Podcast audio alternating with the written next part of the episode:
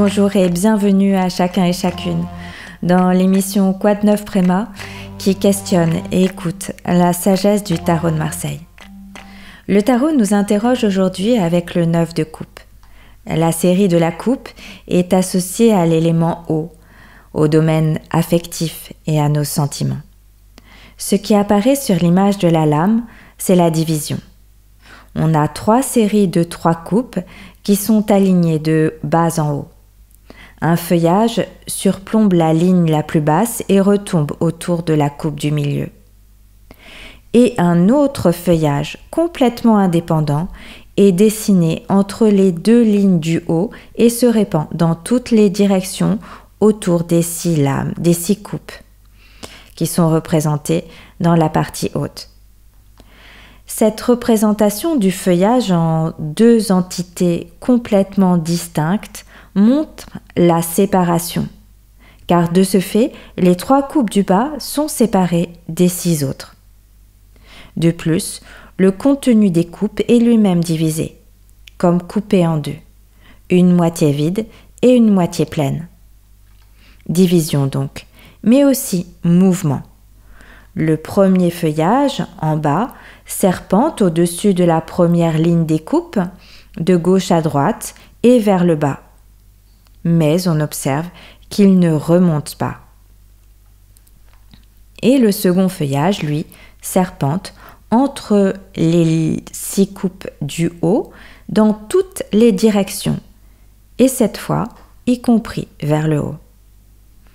Enfin, si on continue d'observer les feuillages qui nous donnent des indications sur ce que représente la lame sur un plan psychique, eh dans les deux cas, les feuillages sont très colorés, mais portent des couleurs différentes.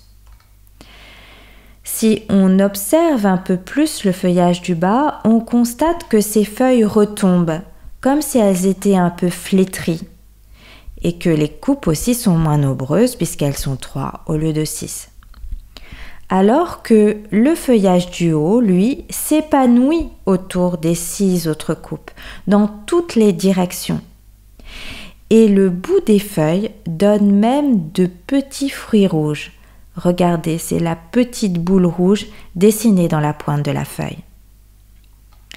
Cette image associée au nombre 9 nous parle donc d'un courant affectif dissocié, avec d'une part un élan affectif créateur, celui du haut, puisqu'il produit des fruits, il s'épanouit euh, dans toutes les directions, et d'autre part un élan affectif qui perd de sa force, puisque le feuillage, les feuilles du feuillage retombent vers le bas et semblent un petit peu flétries. On est donc ici dans un entre-deux, dans un entre-deux. On peut dire un entre-deux ou bien euh, une transition. Et je dirais que le cœur a ses saisons, lui aussi et bien sûr ses raisons impénétrables.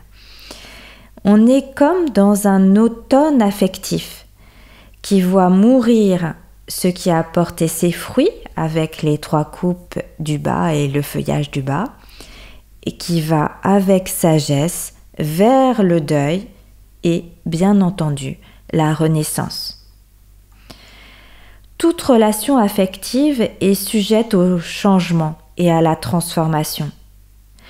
La, relation affective figée dans un idéal n'existe pas. Si l'on pense à la relation qu'on peut avoir avec nos enfants, avec nos parents, avec nos amis, avec notre compagnon ou notre compagne de vie, et même avec notre idéal spirituel, eh bien, nous constatons que ce lien évolue, se transforme, connaît des étés des automnes et aussi des hivers. Et pourquoi pas des printemps.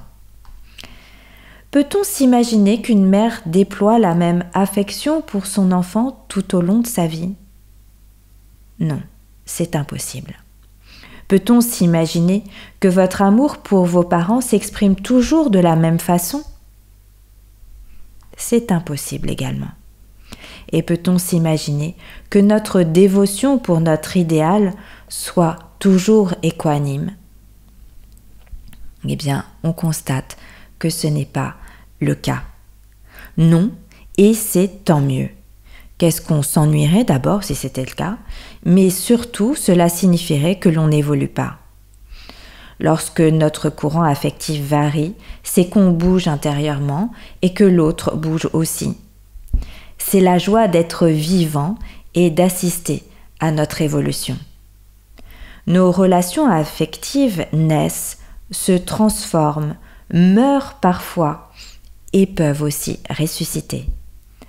Cela est ainsi, et c'est tout le processus de vie qui est à l'œuvre dans cette transformation.